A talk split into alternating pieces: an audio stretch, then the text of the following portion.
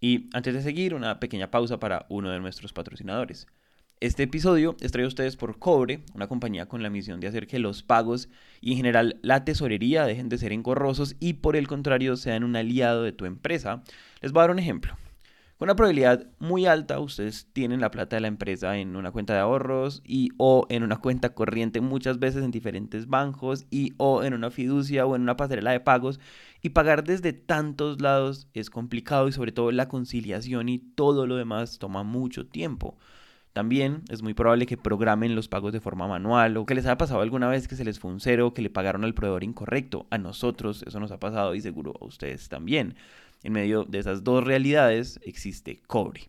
Cobre centraliza y automatiza la tesorería de tu empresa, permitiendo a tu equipo contable hacer lo que debería estar haciendo, o sea, sacando insights para tomar mejores decisiones y en general aportando a la estrategia para crecer tu negocio. Gracias a Cobre puedes ser más eficiente en tu operación financiera y los oyentes de Emprendete tienen una asesoría y 30 días gratis para usar la plataforma. Si esto les interesa porque seguro les hizo sentido, si lo necesitan o les causó curiosidad, ingresen a cobre.co slash emprendete. Repito, cobre.co slash emprendete.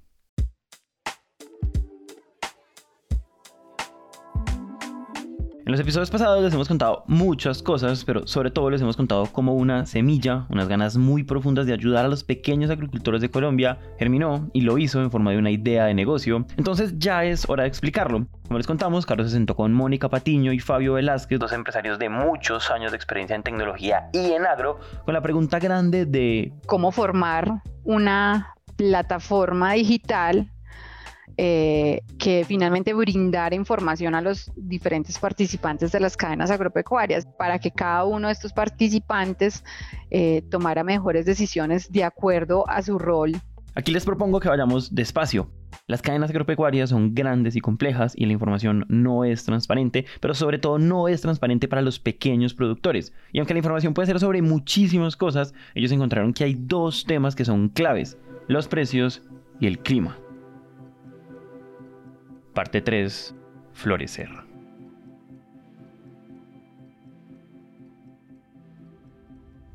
Nosotros en ese momento, por la experiencia que teníamos y eso, pues el clima es lo que te marca eh, la pauta en, tu finca, por decirlo así, en tu negocio agropecuario, eh, de, de, por ejemplo, cuando aplicar cierta actividad agropecuaria. Eh, por ejemplo, eh, para poder fertilizar o poder fumigar, necesita el suelo determinada humedad o no puede llover, eh, o, finalmente si hay mucha sequía, pues que tenés que tomar medidas de regar, por, es por esa razón. Y pues precios, finalmente, pues porque a la hora de comercializar, los productores agropecuarios no tienen acceso a esta información y claro, eh, encontramos que, fácilmente eh, a un productor se le paga el 30% de lo que realmente vale su producto. Y la primera solución que hicimos fue construir un perfil para los productores agropecuarios en una plataforma web. O sea, lo primero que hicieron ellos fue algo así como un Facebook rural, donde yo por un lado encuentro esa información, precios y clima de acuerdo a la geolocalización, o sea, dónde estoy ubicado como productor, pero donde también están otros actores de la cadena, como por ejemplo bancos o proveedores de insumos y... Nuestra hipótesis para hacer plata era vender perfiles a los demás participantes de las cadenas agropecuarias, o sea, un perfil para las instituciones financieras, un perfil para las aseguradoras, un perfil para los proveedores, entonces, vendiéndole esos perfiles a ellos. Sí. Desde el principio esto va a ser gratis para Para los productores. Sí, porque ellos pues ahora apenas tienen para comer que van a pagar un perfil de una solución tecnológica. Pues yo creo que prefieren comer primero. Entonces, para ellos tenía que ser desde el principio gratis. Hermoso. Entonces, así empezó a funcionar Agroada y el, el finalmente empezamos, cerramos el 2019 con una comunidad de cero productores.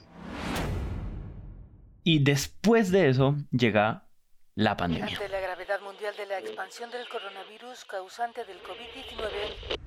Llegó pandemia con todo su furor a meternos una cachetada como humanidad y es que necesitamos tres cosas básicas. Salud, alimentación y estar conectados. claro, supuestamente Agroada y latinaba dos, a estar conectados y alimentación. Pero, oh sorpresa, claro, pues ya dos horas apenas te entraba la señal de internet cuando estabas allá en Plato Magdalena. ¿Cómo construyes, construyes una plataforma web para los productores? Donde a duras penas conocían un computador. Entonces, eh, pues e, esa fue la cachita de realidad que recibimos. Todo el mundo estaba desesperado buscando alimentos y ver cómo iba a garantizar el abastecimiento de alimentos, pero no tenían ni idea de cómo llegar a esos productores. Porque como estábamos aislados, la manera de conectarnos era a través de la virtualidad, pero solo el 28% de los hogares rurales tienen acceso a Internet. E, esto fue otro punto muy, muy importante y, es una reflexión también como, como emprendedores o para los emprendedores. Es, nosotros nacimos enamorados de una idea. Y ahí descubrí que yo tenía que era enamorarme del problema. Y ahí fue cuando solté la idea, dejé de obsesionarme con la idea que aquí pues las ideas funcionan perfecto en tu cabeza. Pero tú no puedes forzar a quien le pretendes llegar con tu solución, a usar tu idea como vos la concebiste. Entonces, claro, teníamos mucha ciencia, teníamos mucha tecnología, teníamos mucha innovación, pero nos faltaba sumarle algo más. Y era sumarle empatía. Y, y claro, finalmente la empatía te pone en los zapatos del otro.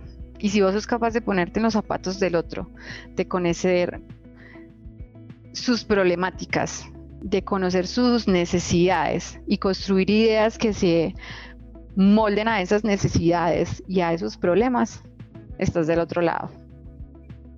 Y con esta nueva visión se dieron cuenta, o bueno, no se dieron cuenta, sino que tomaron en cuenta algo y es que... Se ha empezado a incursionar los smartphones eh, por parte del uso de los smartphones por parte de los productores. Y además de eso, que... Su herramienta tecnológica favorita es WhatsApp.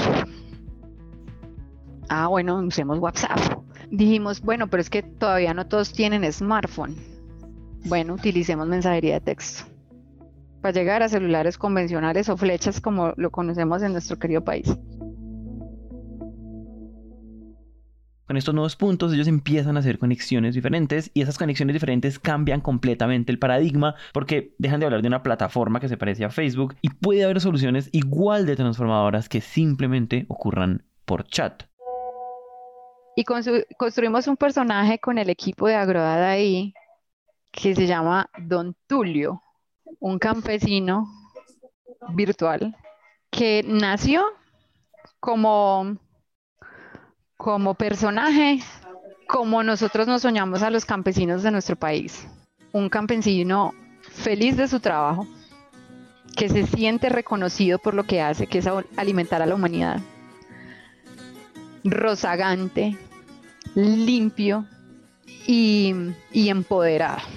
Entonces, mientras entrenábamos al robot, el entrenamiento fue tan así que le dijimos al, robot, vea, como Colombia es un país de países, si a usted una persona le pregunta por cebolla larga, por cebolla de rama o cebolla junca, usted le tiene que responder. O si le pregunta el precio eh, del bagre, en el bagre Antioquia, usted le tiene que responder.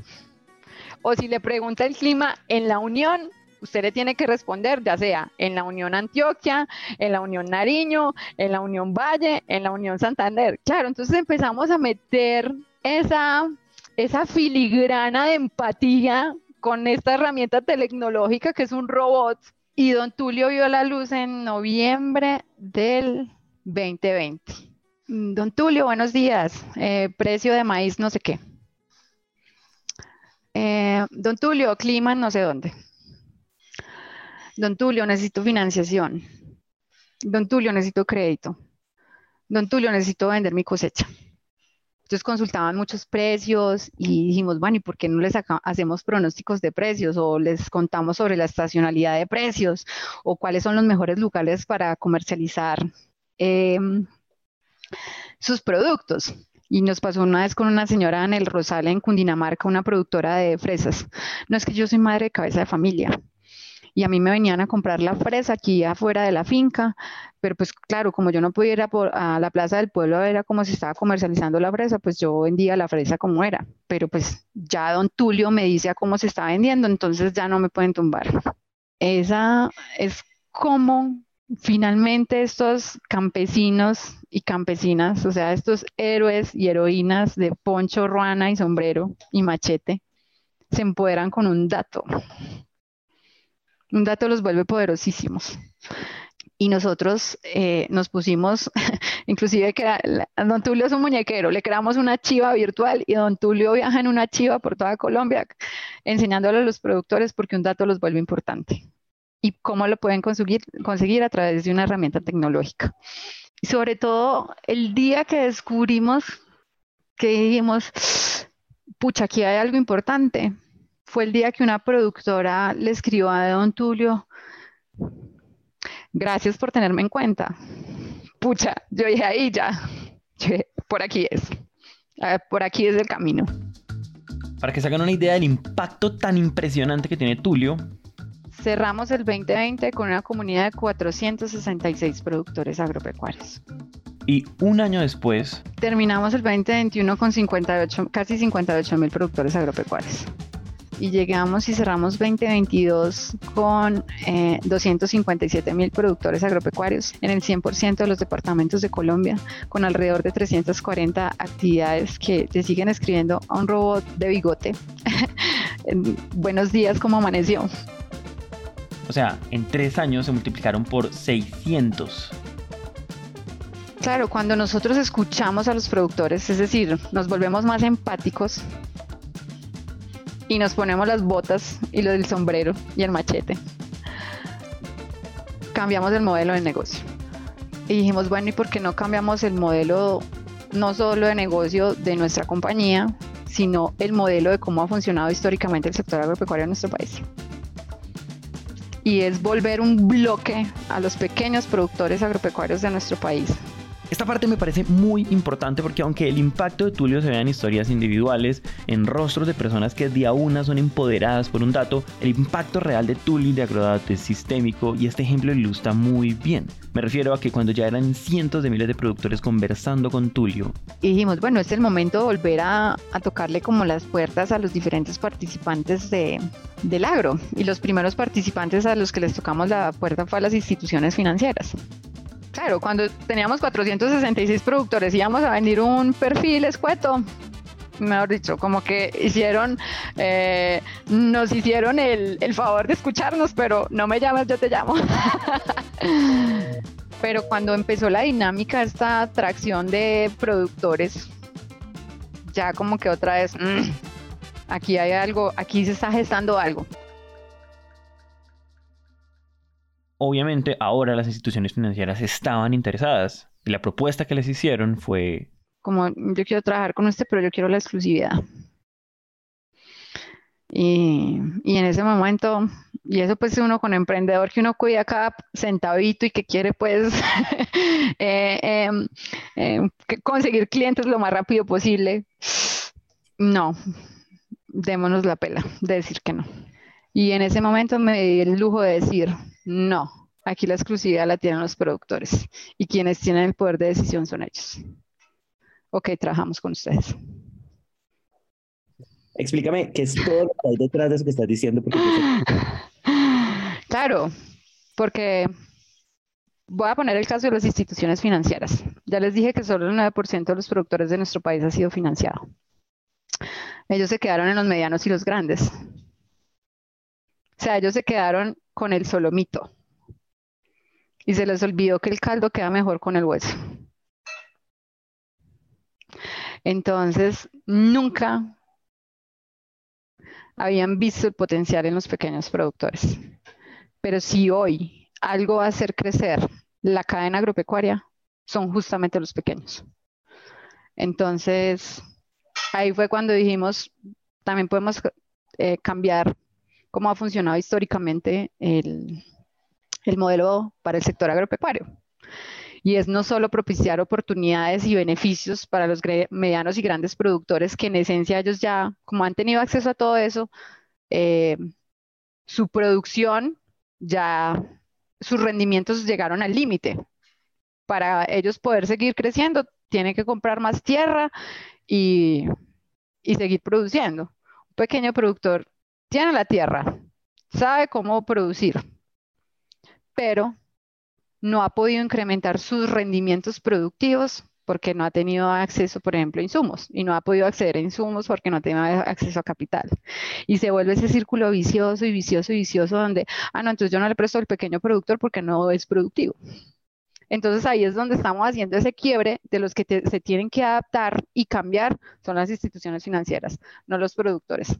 Es decir, es, los que tienen que poner bonitos son ellos, no nuestros campesinos.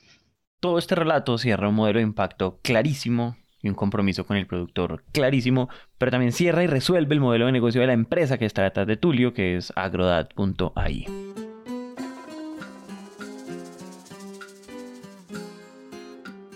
Cuando nosotros cambiamos el modelo de negocio gracias a los productores y nos convertimos en una solución transaccional, esas transacciones son pagadas por esos otros participantes de la cadena agropecuaria al entablar una relación comercial o de servicio con los productores. Por ejemplo, para, ah, no, que le dimos un crédito a este productor ellos nos pagan un, un, ticket o una comisión eh, por eh, un porcentaje de ese crédito desembolsado o de la póliza de seguro emitida o de la asistencia técnica o la competencia afinada a través de Agrodata.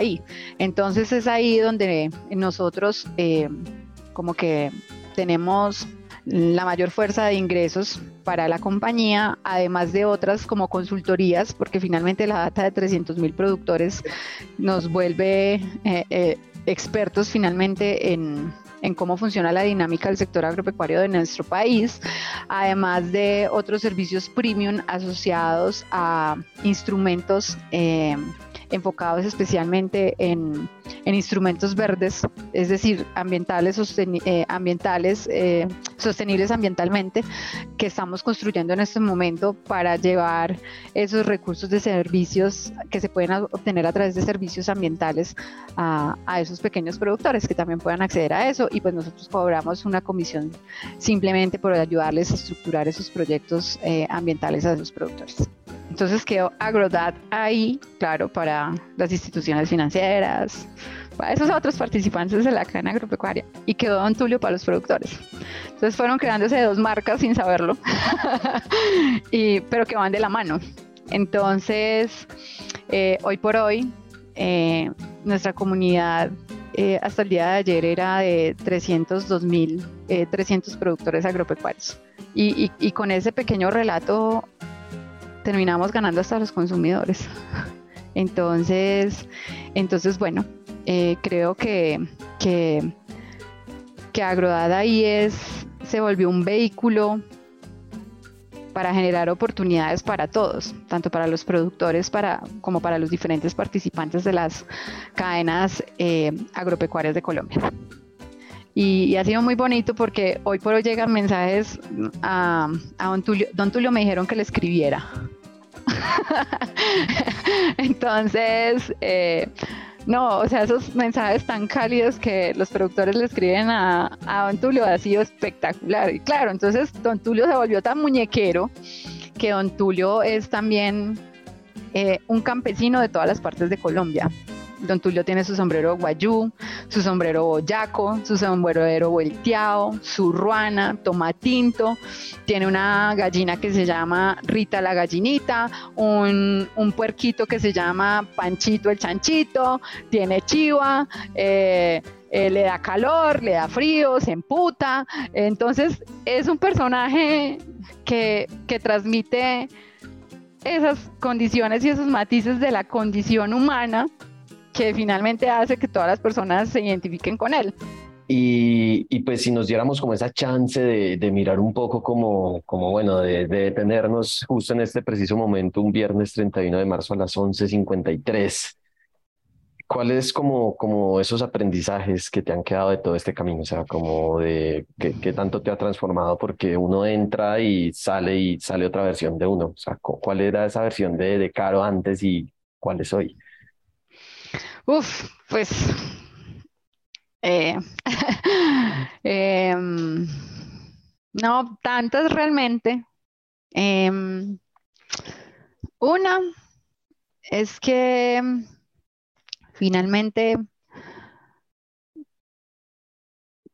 la magia está en disfrutarse el recorrido del camino. Definitivamente no la meta. Y yo, pues que, que el momento para disfrutarlo y dar lo mejor es ahora. Pues hoy tenemos la fortuna de estar vivos, mañana no sabemos si sí o si no. Mm, dos, que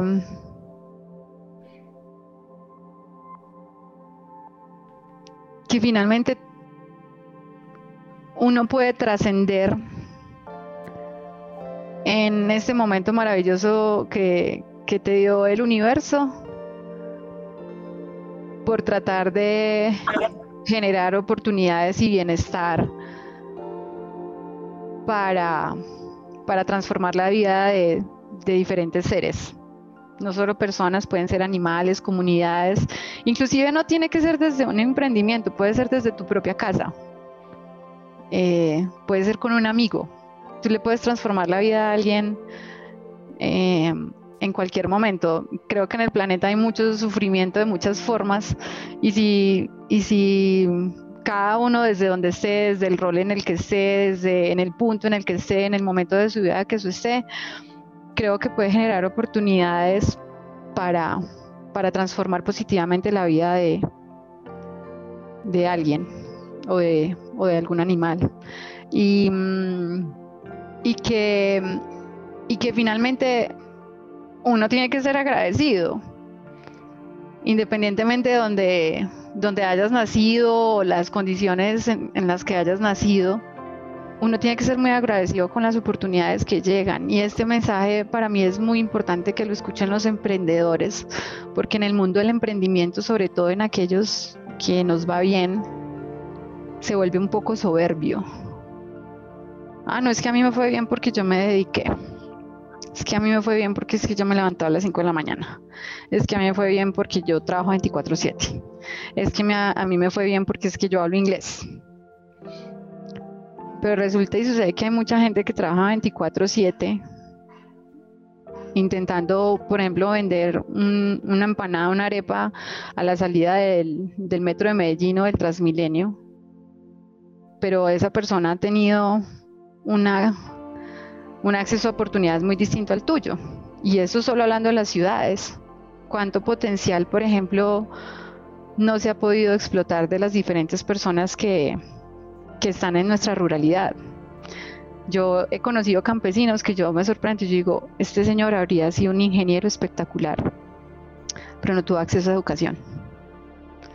Entonces es, es agradecer ese acceso a oportunidades a las que uno ha tenido y que finalmente sí está bien, la dedicación está bien, el esfuerzo está bien, pero, pero también hay algo allí, un elemento de suerte, que no todos hemos tenido suerte. Hay mucha gente intentando eh, conseguir un buen trabajo, hacer algo y que quiere sacar su emprendimiento adelante, pero no tuvo el contacto adecuado. Entonces, entonces es agradecer esas oportunidades y dejar a un lado esa soberbia y ese ego de, eh, los éxitos. y, mm, y, yo creo que, mm, que por último, em, otro aprendizaje en, en en todo este tiempo en y ya eh, hablando como, como Carolina, es que, que somos humanos. O sea, está bien sentir miedo, está bien sentirse agotado, está bien sentirse frustrado lo importante es no quedarse como en ese sentimiento, inclusive en el sentimiento de la alegría, de la euforia, del éxito. es, es dejar fluir esas sensaciones y, y, continuar y recordar que somos humanos y que no somos perfectos y que también nos podemos equivocar. Entonces es como dejar de darnos látigo todo el tiempo cuando algo no fluye de la manera que uno esperaba. Entonces es, es, es encontrar y disfrutar también cada una de esas sensaciones y sentimientos que nos recuerdan que, que es parte de la condición humana y que, y que fenomenalmente ocurre también en las demás personas.